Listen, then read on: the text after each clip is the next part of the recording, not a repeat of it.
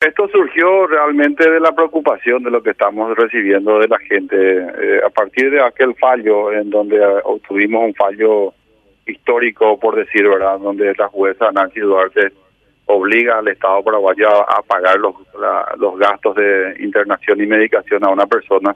A partir de allí hemos obtenido varios varios otros fallos. Mañana van a ir saliendo ya en cascada, van a venir varios fallos en igual sentido y ya se están dando en el interior, ¿verdad? Por una réplica. Ahora bien, lo que nosotros proponemos es el clamor de la gente, porque escuchamos día a día lo que está pasando. Y eh, yo tuve acceso a los tres proyectos que llamativamente mañana se van a tratar en una sesión extraordinaria eh, sin tener. Yo agradezco que el senador Busarqui haya tomado este proyecto con mucha seriedad y bueno, vamos a ver la forma estratégica de, de que se puedan introducir eh, lo que nosotros estamos proponiendo para mañana y en su defecto entraría el jueves en la sesión en sesión ordinaria del, del Senado. Nosotros en este proyecto estamos proponiendo la financiación y la indemnización, que es una cosa muy eh, importante, de todas las personas que han padecido COVID. Tenemos que tener en cuenta que el Estado paraguayo eh, ha incumplido su labor principal, primordial, como obligado de asistirle a cada ciudadano en su eh, en su atención médica y este y cobertura integral, ¿verdad? ¿Qué pasa al ser ineficiente el Estado? El ciudadano merece ser indemnizado, ¿por qué? Porque no pudiste acceder al servicio público, no pudiste acceder a un sanatorio privado. Tu familiar quedó en la calle eh, esperando un balón de oxígeno. Yo he estado en conversación con mucha gente de la calle que han estado esperando un balón de oxígeno eh, han estado sin oxígeno y murieron allí y no sabemos si van, si forman parte de la estadística, ¿verdad?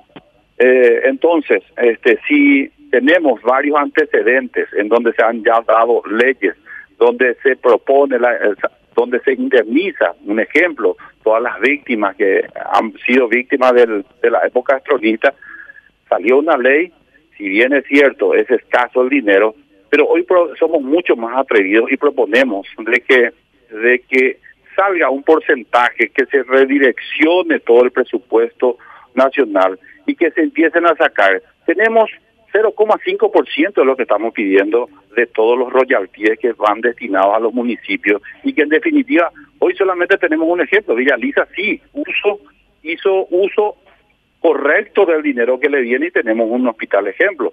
Pero en los demás municipios tenemos baches. ¿Dónde están las obras? Se han dejado de construir eh, escuelas, aulas.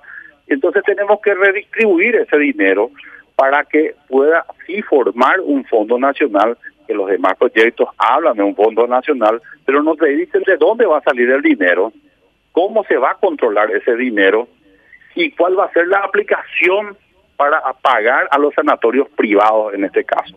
Lo que nosotros proponemos es de que también del 1% de los bonos del Estado que son ubicados pasen también a formar parte de, la, de ese fondo y de las obras. paremos en estos momentos ciertas obras como el Gran Puente de Oro que se pudo pagar 2 millones de dólares. Traigamos una parte de obras públicas para que forme esa ese fondo nacional y que a la vez, ya que vamos a implementar un fondo nacional, pidámosle al Ministerio de Salud Pública, que va a ser la, institución que va a manejar ese dinero, que controle a los sanatorios privados y hagan una trazabilidad. Si Juan Pérez tuvo COVID y estuvo cinco días pero falleció, corresponde que el Estado le pague 15 eh, millones de guaraníes y en igual proporción a una persona que estuvo dos o ocho días o falleció inmediatamente. La medicación, ¿cuál fue la medicación que le otorgó? Eh, ese, hay medicamentos que tenemos a 75 dólares puestos aquí con impuestos pagados y que son puestos eh, ya eh, en aduana y nos están cobrando a nosotros más de, de 400 dólares. Es un dineral. Hoy en día, hoy en día, este un aparato, no sé cómo se lo denomina, un aparato esto electrónico fumador, están pagando 4 dólares de impuestos.